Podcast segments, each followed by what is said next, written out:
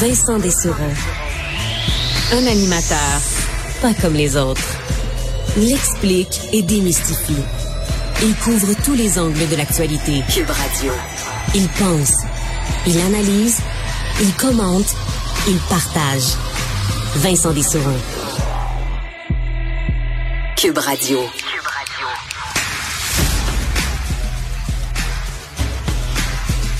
Bon après-midi, bienvenue à l'émission Vincent Dessureau qui est là encore en ce jeudi. Euh, vous rappelez que Mario Dumont euh, sera de retour sans faute euh, lundi et ben, beaucoup de choses encore une fois dans l'actualité aujourd'hui. C'est sûr qu'on va quand même jeter un coup d'œil à nos chers voyageurs qui poursuivent leur périple. Certains sont revenus au pays. Ça suit comme une véritable saga, plutôt délicieuse quand même, je pense, dans la population en général. Ça nous change un peu de des histoires de COVID qui sont malheureusement pas bon belles aujourd'hui ces histoires parce qu'on sait on, euh, on a dévoilé aujourd'hui des projections de l'INES. On en parlait ensemble hier euh, que les projections du 30 décembre dernier, c'est ce qu'on avait de plus récent, euh, avaient raté de beaucoup là, la marque euh, et les chiffres dévoilés aujourd'hui font euh, vraiment peur avec euh, d'ici deux semaines là, possiblement plus de 3000 hospitalisations, 400 personnes aux soins intensifs, vraiment des données inquiétantes qui mènent le gouvernement à serrer la vis entre autres aux non vaccinés. On en parlera tout au long de l'émission avec des experts. Pour l'instant, on rejoint nos collègues de LCN. On rejoint Vincent Dessureau dans les studios de Cube Radio. Salut Vincent. Bonjour Sylvain. Alors, euh, évidemment, point de presse euh, de Christian Dubé, ministre de la Santé, avec des mesures, on va y revenir. parlons d'abord de ces euh, nouvelles projections, les projections de, l'INES, l'Institut national d'excellence en santé et services sociaux. Des projections qui vont, bon, qui poursuivent finalement la montée vertigineuse des cas, des hospitalisations surtout, parce que là, les cas, on a, on n'a plus vraiment le contrôle, mais les hospitalisations en hausse, deux chiffres qui font peur. D'ici deux semaines, on devrait atteindre les 3000 cas COVID dans les hôpitaux et les 400 cas en, euh, évidemment, soins intensifs. Euh, on se dirige vers une situation qui n'est pas très jolie. Non, qui est vraiment inquiétante. On en parlait hier ensemble, Sylvain, de ces projections de l'INES qui commençaient à dater. On sait, on les attendait aujourd'hui. Les dernières dataient du 30 décembre et on avait vraiment manqué la marque. Là. On était, on avait grandement sous-estimé le nombre d'hospitalisations euh, il y a une semaine. Et là, on espère, on se croise les doigts que ce soit l'inverse, que l'INES ait euh, surestimé le nombre d'hospitalisations. C'est vraiment ce qu'on va avoir besoin parce que les chiffres dévoilés et que vous venez de voir dans les graphiques sont vraiment, vraiment inquiétant. Euh, et euh, ce qui est inquiétant, c'est qu'on se rend compte à quel point on, voyait, on, navigue de plus en plus à l'aveugle. Si on regarde ce, rapport-là, justement, là, euh, de l'INES, on y voit que c'est bel et bien écrit que les, projections sont de moins en moins robustes. Évidemment, il y a l'effet des nouvelles mesures qui sont pas totalement prises en compte. on n'a pas vu encore de baisse de cas reliés au confinement et on devrait voir, on l'espère, on devrait voir une baisse de cas assez rapidement. Mais il y a la question du dépistage. C'est de moins en moins précis le chiffre qu'on a, de sorte qu'on fait des projections sur de moins en moins de données fiables. Et ça, ça demeure, euh, ça demeure très inquiétant. Mais c'est sûr que peu importe les projections, on le sait que ça va mal dans les hôpitaux. Si on parle à des médecins, des gens dans le réseau, tout le monde est extrêmement inquiet. Vu même les, euh, on dirait la situation dégringoler beaucoup dans les deux, trois derniers jours. Et malheureusement, ça va se poursuivre. Euh, et là, il y aura des questions importantes au gouvernement. Est-ce qu'on a trop attendu? Est-ce qu'on aurait dû se confiner à Noël? Est-ce qu'on aurait dû confiner les gens tout de suite après Noël? Est-ce qu'on écoute encore un peu trop des critiques anti-mesures? Euh, parce que là, on s'est fait surprendre. Euh, et un des discours qu'on devra peut-être modifier un peu, selon moi, Sylvain, c'est, on répète souvent, là, penser à nos travailleurs de la santé qui sont fatigués, il faut penser à notre personnel de la santé. C'est vrai, mais on fait pas que ça pour le personnel de la santé. Le système de la santé, c'est notre système. Tous les Québécois pourraient avoir à se retrouver hospitalisés dans les prochains jours, les prochaines semaines. Même un jeune avec un super système immunitaire peut frapper un arbre en ski, se retrouver à l'hôpital. Quelqu'un peut avoir un diagnostic de cancer. C'est un système qui est à nous. Le virus s'attaque à l'être humain. Il faut arrêter de juste pointer du doigt le gouvernement et se dire, OK, ben là, on a un vrai problème. La priorité numéro un de tous les Québécois en ce moment, ça va être de faire baisser cette courbe-là et de reprendre le contrôle de notre système de santé qu'on ne veut pas qu'on veut pas perdre en ce moment et malheureusement on se dirige vers une situation absolument critique. On devrait avoir plus de données, en fait, sur les mesures dont tu parlais, euh, euh, qui ont été annoncées là au, de, par le gouvernement euh, au cours de la période des fêtes, les multiples conférences de presse qui ajoutaient une couche à chaque fois jusqu'au couvre-feu. À partir de la semaine prochaine, nous on dit 14 jours à peu près, là, ouais. de l'INES, ouais, autour de alors là, on devrait avoir un portrait plus juste des conséquences de ces euh, décisions-là, ce qui est bien. Quant aux soins intensifs, on est vraiment là, c'est clair. À 50% des gens aux soins intensifs sont des non-vaccinés. Oui, et là, ça amène de grandes questions. Et on voit cette décision aujourd'hui qui était attendue là, du passeport vaccinal dont on serre la vis euh, avec une interdiction d'aller euh, bon à la SAQ, SQDC, les services euh, personnels. On peut penser aux soins corporels, donc services non essentiels. moi, au départ, là, si on prend cet été, je suis plus ou moins pressé d'ajouter des règles aux non vaccinés. Je croyais qu'on allait être amplement correct avec le taux de vaccination si exceptionnel quand même au Québec. La majorité des Québécois ont respecté les mesures on fait attention, je dis, garde, les non-vaccinés, on va les laisser aller, puis on sera capable de traverser la tempête. Je me trompais, euh, parce que clairement, les non-vaccinés se retrouvent à engorger le système de santé, moi, beaucoup plus que je l'aurais cru. Euh, c'est une situation qui, là, est, euh, est, critique. Alors, on n'a pas le choix de serrer la vis, même si, oui, c'est c'est bien plate pour ces gens-là, mais là, on n'a plus le choix. De sorte que j'ai l'impression quand même que cette, ce changement-là va quand même en convaincre certains, quoique la majorité sont des, des durs de dur et ne veulent plus rien savoir. Un des quand même intéressant, c'est un passeport vaccinal à trois doses, là, où on, euh, Christian Dubé a dit pas tout de suite, là, mais lorsque tout le monde aura pu avoir sa troisième dose, euh, donc c'est ça, au printemps, dans les prochains mois, on arrivera avec un passeport vaccinal à trois doses. Et je lisais beaucoup de commentaires sur les réseaux sociaux des gens qui disaient ah ben là, hey, c'est pas vrai, là, moi c'est deux doses maximum, c'est pas vrai que je vais aller à trois doses, là c'est trop, c'est ma limite. Eh là, attention, là, je sais pas à quel point ça vous prend euh, un, taux de confort pour aller vous faire vacciner. On va sur Clic Santé, on, prend notre rendez-vous, on arrive là, on a du personnel souriant, on se fait vacciner en quelques minutes avec le sourire, un beau personnel sympathique dans des, des centres euh, fine pointe de technologie. Tout ça gratuitement. Écoute, c'est pas un cadeau qu'on fait. Ben, c'est pas un cadeau qu'on fait au gouvernement, c'est un cadeau qu'on se fait à soi-même, la vaccination. S'il faut trois doses, euh, ce sera trois doses. Alors, je crois pas beaucoup, moi, qu'il y a vraiment énormément de Québécois qui vont dire, ben, moi, après deux doses, c'est pas vrai. Euh, j'irai pas au restaurant, j'irai plus nulle part. Mon passeport vaccinal va être invalidé. C'est pas vrai que je vais avoir trois doses. Je crois pas à ça, même si plusieurs euh, disent, ça aujourd'hui sur les, les réseaux sociaux ce serait peut-être plus valable si ces gens-là disaient deux doses et la troisième dose, allez la donner dans un pays où on ne vaccine pas suffisamment. Tout à fait. Ça, ce serait peut-être valable. Tout à fait. Euh, mais bon, là, on comprend que la situation est tellement difficile que, ouais, on va, euh, on va, on va passer trois doses et effectivement, la question quand même du, de la vaccination dans les pays, euh, les pays du tiers-monde, les pays plus pauvres, est quand même encore tout aussi grande qu'elle était il y a quelques mois.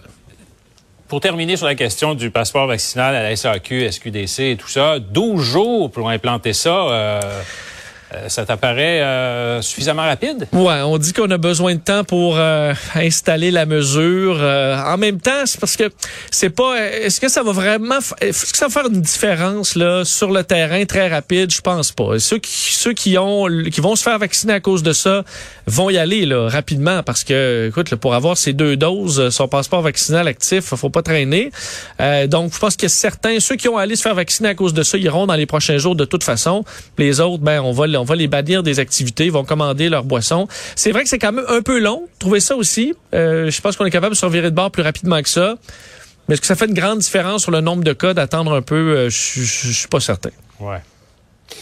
Changement de sujet. Euh, il y a un an, évidemment, le Capitole était pris d'assaut par des militants, des milliers de militants, donc partisans de Donald Trump et de son mensonge, le grand mensonge, comme on l'appelle aux États-Unis, de Big Lie. Euh, un an plus tard, donc, Joe Biden qui fait un discours, euh, un discours qui, euh, bon, un appel à la démocratie. Est-ce que tu penses vraiment que ça peut changer quoi que ce soit? Là? Euh, non, euh, c'est inquiétant quand même parce que Joe Biden aura beau fait un discours très ferme, là, euh, dénoncer Donald Trump avec des mots très durs sur la situation. il a tout à fait raison là, que c'est une crise carrément pour la démocratie américaine en ce moment qu'ils vivent, mais il n'y a plus personne qui l'écoute dans l'autre camp. Là. La division est tellement grande que Joe, pour Joe, Joe Biden, pour bien des républicains, c'est une farce. il mérite pas d'être là. Il a volé l'élection. c'est une situation qui est vraiment, vraiment dangereuse. Et si on se rappelle l'an dernier, au moment où on n'en revenait pas, là, autant vous que moi, des images qu'on voyait du, du Capitole. Euh, il y avait eu, euh, dans les heures qu'on suivi, une belle unité entre les démocrates et les républicains. On avait repris des travaux, on avait validé l'élection euh, envers et contre tous, dans les, le, verre cassé. Tout le monde s'est élevé. Mitch McConnell, Mike Pence pour dire c'est pas vrai que des émeutiers vont nous voler notre démocratie. mais ce discours-là a pas duré. Ensuite, il y a eu une réécriture de l'histoire par les républicains de cet événement-là. les républicains ont eu le choix de prendre deux chemins là, dans la dernière année. Aller purger là, ce, ce, ce, ce mensonge-là, cette folie, ou s'y enfoncer. Et on sait quel choix ils ont pris. Et c'est une très mauvaise nouvelle pour les États-Unis, euh, voyant à quel point ça ne décolle pas cette histoire-là. Donald Trump continue encore aujourd'hui, il dénonçait euh, le, vol de l'élection euh, chez, chez, ses partisans. Bien de voir vers où ça va nous mener tout ça. Et une des grandes inquiétudes, c'est qu'il faudra trouver chez les démocrates un candidat solide, un candidat qui saura s'adapter à cette nouvelle façon de faire de la politique, c'est-à-dire où la vérité n'a plus aucune, aucunement sa place dans l'autre camp. il faudra trouver quelqu'un d'assez solide pour faire face à ça, parce que les démocrates se sont fait surprendre dans les dernières années par la façon de faire Trump. Et là, il faudra répliquer, il faudra être solide, parce qu'effectivement, euh, il y, a péril en la demeure aux États-Unis, ça me paraît assez clair. Et le, prochain, la prochaine étape, bien sûr, c'est en novembre prochain, les fameuses... Euh, Élection de mi-mandat, ça arrive très, très vite et ça pourrait bouleverser les choses, effectivement. Vincent Dessureau, merci. Merci Sylvain, demain. On rejoint Carl. Bonjour Carl. Monsieur Deschamps, bonjour. Euh, on va faire le tour euh, de quelques euh, quelques nouvelles. Est-ce qu'on commence par la situation de la COVID au Québec? Ben, allons-y. En fait, 15 874 cas déclarés aujourd'hui, 26 décès. Évidemment, là, on, porte de moins en moins d'attention au nombre de cas parce qu'on sait que c'est pas tout le monde qui peut aller se faire dépister. Mais sur les hospitalisations, là, ça a encore augmenté. 1953 personnes hospitalisées, 207 aux soins intensifs. Donc, il y a une progression là. Puis, Selon les euh, prédictions de l'Institut national d'excellence en santé et services sociaux, on pourrait atteindre 3000 personnes hospitalisées d'ici deux semaines, dont 400 aux soins intensifs. Ce qui est un peu rassurant dans ces prévisions de l'INES-là, Vincent, c'est que ça ne tient pas compte des euh, derniers resserrements aux restrictions sanitaires qui ont été apportées et au devancement de la troisième dose. Mais dans le fond, ces projections-là, ils disent euh, c'est faible. Là. Ça ne veut ben, pas dire grand-chose si là, on n'a pas l'effet des mesures. On n'a plus les bons chiffres de dépistage. Euh, malheureusement, c'est ça qu'on utilise pour faire euh, nos, nos, différentes mesures. C'est les projections de l'INES. Ben Et l'INES même dit, euh, je peux même vous donner le, le, écoute, le, mot exact. Cette semaine, les projections sont moins robustes. on est obligé de présenter la période de deux mmh. semaines plutôt que trois semaines. Entre autres parce qu'on ne sait pas exactement l'effet de ces mesures-là. on ne connaît pas l'effet de la troisième dose qui est accélérée. Et surtout, les, la capacité de dépistage ben qu'on est en train de perdre et qui, ben, qui qui fausse les données. Mais retenons le terme robuste, je le garde euh, quand je dirais que mes promesses sont pas si robustes que ça. C'est un bon terme. Hein? Ouais, dire chérie, chérie, je te je te je prends un engagement qui est, pas robuste. C'est pas mon engagement le plus robuste, mais je m'engage quand même. Mais donc c'est ça. Puis euh, tout de même aujourd'hui le ministre de la santé Christian Dubé l'a dit, là, on s'attend à un raz-de-marée euh, d'hospitalisation au cours des prochaines semaines et aussi 50% des lits sont occupés par 10% de personnes pas vaccinées à peu près là, tu sais, s'il y a 10% de la population qui n'est pas vaccinée, mais qui compte pour plus de 50 des hospitalisations. C'est pour ça donc qu'on a confirmé le passeport vaccinal SAQ, SQDC aujourd'hui. Euh, bonne nouvelle par contre, ou en tout cas, lueur d'espoir. Euh, on en parlait un peu plus tôt. Le variant Omicron pourrait signaler le fait qu'on entre dans la phase d'endémicité de la COVID-19. Ça, ça veut dire un virus qui se répand plus largement, plus rapidement, mais qui atteint moins difficilement les gens. C'est une phase de transition. Là, c'est pas une porte que tu ouvres et qui est fermée, ouverte ou ah fermée. Là, on est, on serait en phase de transition selon des scientifiques qui ont été euh, consultés par le réseau Global TV. Pas une genre d'immense vague là à affronter, mais qu'ensuite ça se, ça se calme. Ben c'est ça. Donc euh, euh, le virus, bref, se répand plus vite et ça fait en sorte que d'être exposé au variant Omicron pourrait vous prévenir d'une certaine manière d'une forme plus grave, c'est-à-dire le variant Delta par exemple. Et le message de ces scientifique. Si vous voulez que ça aille vite, qu'on atteigne vraiment cette phase d'endémicité complète-là, allez vous faire vacciner. Si on fait rien, on reste dans la situation actuelle, ça pourrait nous prendre jusqu'à 10 ans pour en arriver à un état où le, ça sera un virus comme la grippe saisonnière, là, la, la COVID-19. Mais un an ou deux, si on fait une vaccination, on poursuit une vaccination rapide. Donc, euh, ben on on peut peut-être essayer de se consoler avec ça. Oui, c'est pour Hein? ça que ceux qui se plaignent sur le nombre, le nombre de doses, le garde, on prendra bien le nombre de doses que, que, ça, Oui. que, que ça prendra. Alors, on Ben sait oui. que les compagnies pharmaceutiques, plusieurs travaillent sur des vaccins qui pourraient fonctionner avec tous les variants aussi, donc ça pourra arriver euh, éventuellement. Euh, un vaccin où- qui, qui mettra vraiment fin à ça, parce que pour l'instant, on est obligé de l'adapter à tous les variants, et ça veut pas dire qu'il n'y en a pas d'autres variants qui vont se pointer. Euh, ça peut arriver d'un- d'une journée à l'autre c'est aussi, ça, avec a- une pandémie complètement différente. Il y a un autre variant plus euh, qui serait moins dangereux qui a été repéré ailleurs dans le monde. Je me rappelle pas Ouais, quel pays Cameroun, exactement. Cameroun, je crois, c'est ça. Euh, mais qui serait moins menaçant là que le- à la fois le variant Omicron ou Delta. Mais évidemment, il va en avoir d'autres. Alors, euh, mais bref, c'est l'espoir qu'on peut se donner pour l'instant. C'est-à-dire qu'on est dans une grosse vague, mais euh, on montre les premiers signes donc d'une endémicité. Alors, euh, ben. Bon, c'est ça. Alors, on pourra voir. euh, mais il faut faire attention quand même avec les discours super optimistes parce Ouais, qu'à ouais, ouais. date, euh, euh, mo- moi-même, j'avais ce discours-là quand est arrivé Omicron. On disait, OK, c'est moins grave, parfait. Quelle, quelle bonne nouvelle. On va tout la voir. Ça va paraîtra pas. Euh, malheureusement, c'est pas vraiment ce qui se passe ben, en ce moment. C'est pas, c'est ça, c'est pas euh, tellement plus contagieux qu'on s'est retrouvé inondé de cas. Donc, euh, je comprends que c'est peut-être moins grave un peu, là, mais euh, malheureusement, dans les hôpitaux, c'est pas, c'est pas moins Pour grave. l'instant, c'est ça. Évidemment, on va se diriger vers une période plus facile, on n'est pas là encore. Merci, Carl.